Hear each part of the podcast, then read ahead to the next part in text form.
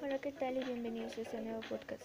En este caso les estaré hablando sobre la biografía de Michael Jackson, el rey pop. Michael Jackson fue un niño prodigio, debutó en un escenario a los 4 años y era famoso mundialmente con solo 12 años. Como solista de los Jackson 5, grupo que formaba con sus hermanos en los 60. La fama mundial le llegó con su carrera como solista que inició en 1979 con el disco Of the World, que incluía éxitos. En 1982 se produce el fenómeno más importante en la vida del cantante y deja un hito aún no superado en la historia de la música, con Thriller.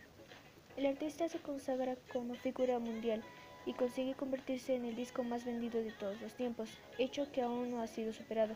Ganó 13 premios Grammy y vendió alrededor de 750 millones de discos.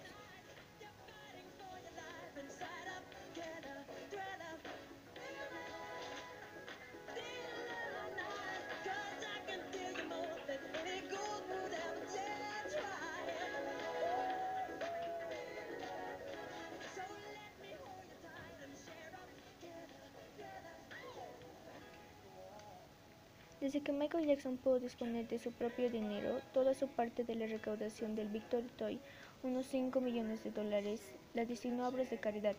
Acabado el Victory Tour, se une a los cantantes más importantes del momento para lanzar USA for Africa, donde se incluyó el himno We Are the World. Esa canción logró 65 millones de dólares de ganancias que fueron donados íntegramente para paliar al hambre de Etiopía.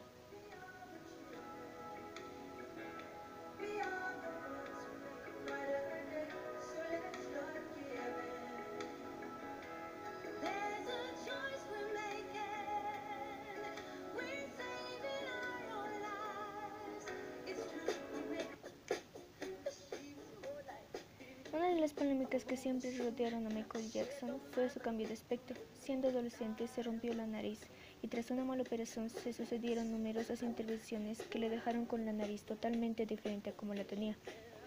Además, siempre se ha dicho que lo que quería era ser blanco y se ha llegado a rumorear que hasta se operó.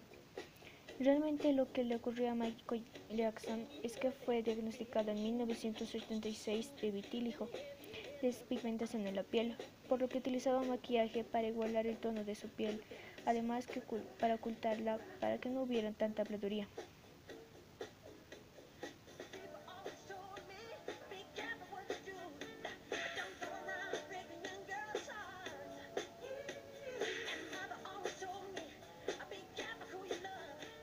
El escándalo lo envuelve en 1993, cuando el padre de un menor lo denuncia por supuesto abuso sexual cometido en la famosa mansión de Neverland, una casa parque de atracciones en la que el artista invitaba a unos niños a pasar días enteros.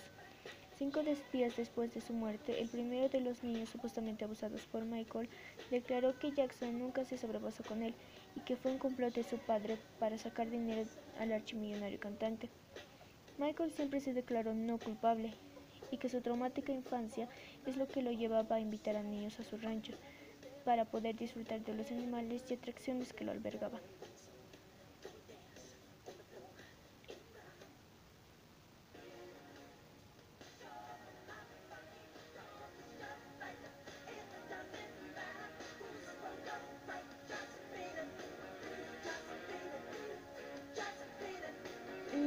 1993, Jackson se casó en secreto en la República Dominicana con Lisa Marie Presley, hija única de Elvis Presley. La prensa creía que esto era solo una cosa para ganar atención. La pareja rompió dos años después en términos amistosos. En 1997, el cantante volvió a casarse, esta vez con la enfermera Deborah Jane Rowe, con quien tuvo sus dos hijos mayores. Los rumores sobre su estado de salud fueron continuos durante el 2008 y principios del 2009. Sin embargo, el repentino anuncio de una gira de despedidas hizo que Michael callara muchas bocas. El anuncio estaba preparando una gira de cerca de 50 conciertos, donde pensaba despedirse por todo lo alto de los escenarios tocando las canciones que querían sus fans.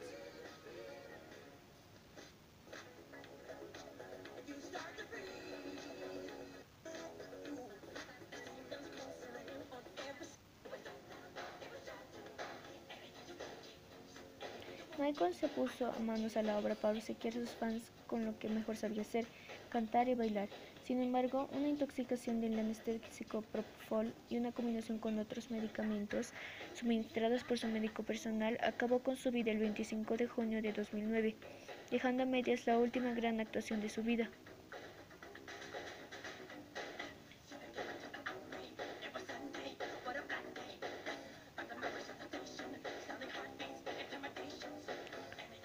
Su repentina muerte conmocionó al mundo y en todos los rincones del planeta alguien lloraba la muerte del rey del pop. Su funeral se celebró el 6 de julio de 2009 en el estadio Staples Center. Se convirtió en un homenaje a su música. Y tras una exhaustiva autopsia y algo más de los dos meses después de su repentina muerte, el 3 de septiembre de 2009, el cuerpo del rey del pop fue enterrado en el cementerio Forest Lawn Glen de Los Ángeles.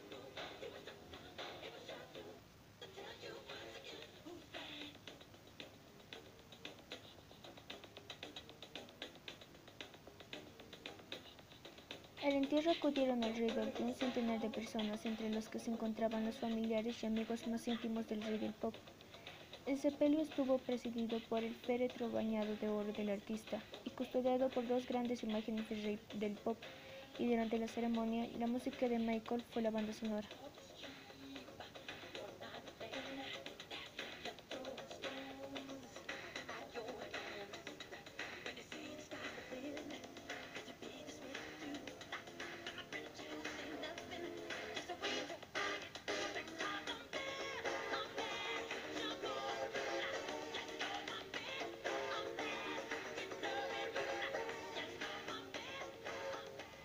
Hasta aquí hemos llegado.